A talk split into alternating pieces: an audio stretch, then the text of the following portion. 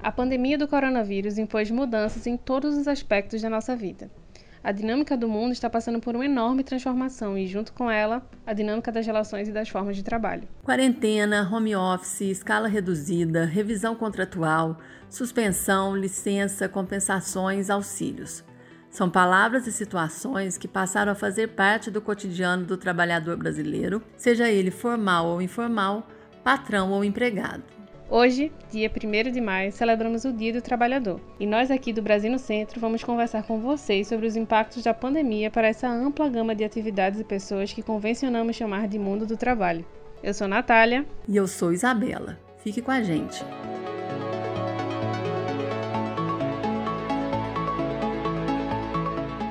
1 de maio é a data que foi definida mundialmente para marcar as lutas e conquistas do trabalhador. No Brasil, celebramos este dia desde 1943, quando o presidente era o trabalhista Getúlio Vargas. Mas em tempos de pandemia, como ficaram aqui no nosso país as relações de trabalho, formais ou informais, e a forma como as atividades estão sendo desempenhadas? Bom, a gente precisa começar falando que o isolamento social é a única forma que temos para evitar o contágio acelerado da Covid-19 e a sobrecarga do sistema de saúde. Mas sim, é uma medida dura e que atinge em cheio a economia. As restrições para a circulação tiraram os trabalhadores de seus postos, com exceção apenas daqueles que estão em serviços essenciais de saúde, limpeza, transporte, abastecimento e segurança. E o resultado esperado, infelizmente, foi confirmado ontem pelo IBGE. O índice de desemprego no Brasil chegou a 12,2%, com quase 13 milhões de trabalhadores desocupados. Lojas, fábricas, escritórios, salões de beleza, igrejas, academias, bancos e escolas estão fechados. Camelôs ambulantes, catadores de recicláveis não estão mais nas ruas e prestadores de serviços domésticos foram afastados na medida em que as pessoas da família tiveram que ficar em casa. Quem tem condições desempenha suas funções de forma remota: aulas online, vendas por aplicativos, teleconferências. Mas quem não pode contar com a tecnologia ficou dependente de acordos firmados com os empregadores ou simplesmente perdeu a fonte de renda. Vamos falar primeiro da situação do emprego formal. Há um mês, o governo federal editou a medida provisória 936 que instituiu o Programa Emergencial de Manutenção do Emprego e Renda. O objetivo da SMP é proteger o trabalhador e assegurar a empregabilidade durante o período de calamidade pública. Para isso, a medida provisória permite que os contratos de trabalho sejam suspensos pelo prazo de 60 dias, desde que haja pactuação entre empregado e empregador. A MP também possibilita uma revisão dos contratos com redução de carga horária e salários, sempre com a concordância de ambas as partes. Esse novo acordo é encaminhado pela empresa ao Ministério da Economia para que o trabalhador seja inserido no programa emergencial. Isso mesmo, Bela.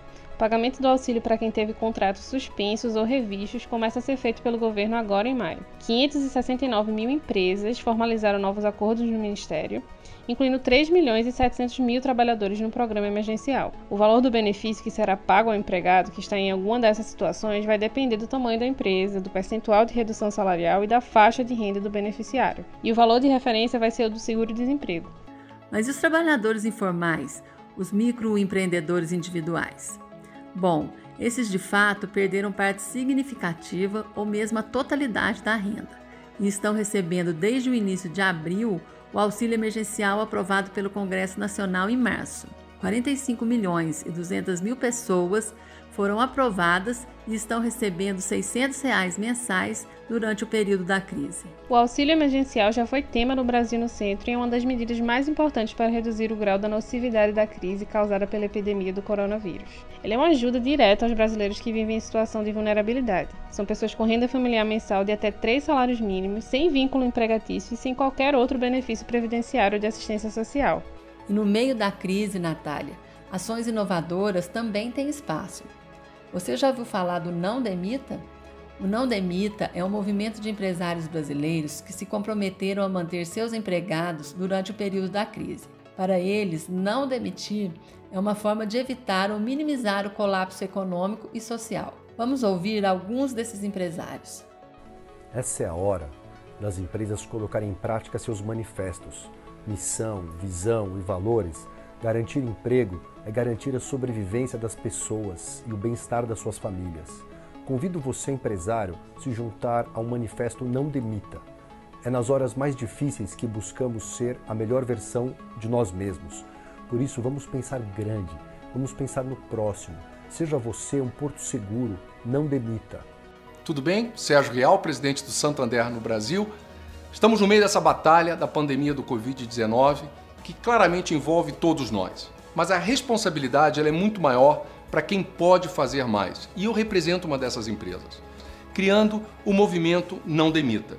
Juntos, temos uma chance real de fazer a diferença para a sociedade e para as pessoas que necessitam desse emprego. São adesões voluntárias de organizações conscientes do seu papel social, obviamente com caixa suficiente para honrar os compromissos nesse momento desafiador, que já em si é muito difícil. E sabemos que nem todas as empresas, e me refiro em especial às pequenas e médias, têm condição de enfrentar essa brusca interrupção na atividade. Mas a gente não vai parar. Vamos continuar tentando. O movimento Não Demita está atuando desde o início de abril e em 10 dias conseguiu a adesão de mais de 4 mil empresários. Eles estão pensando também no momento pós-crise. Como dizem, essa situação tem data para acabar e as empresas vão precisar dos seus funcionários no momento da retomada. Manter o emprego agora é garantir também fôlego para avançar depois. É um belo exemplo que precisa ser incentivado e, mais que isso, precisa ser seguido. Nós, do Brasil no Centro, ficamos por aqui desejando muita força para os trabalhadores que mantêm esse país de pé. E desejando força redobrada para aqueles que estão na linha de frente da luta contra o coronavírus, que estão nos hospitais trabalhando para salvar vidas. Muito obrigada!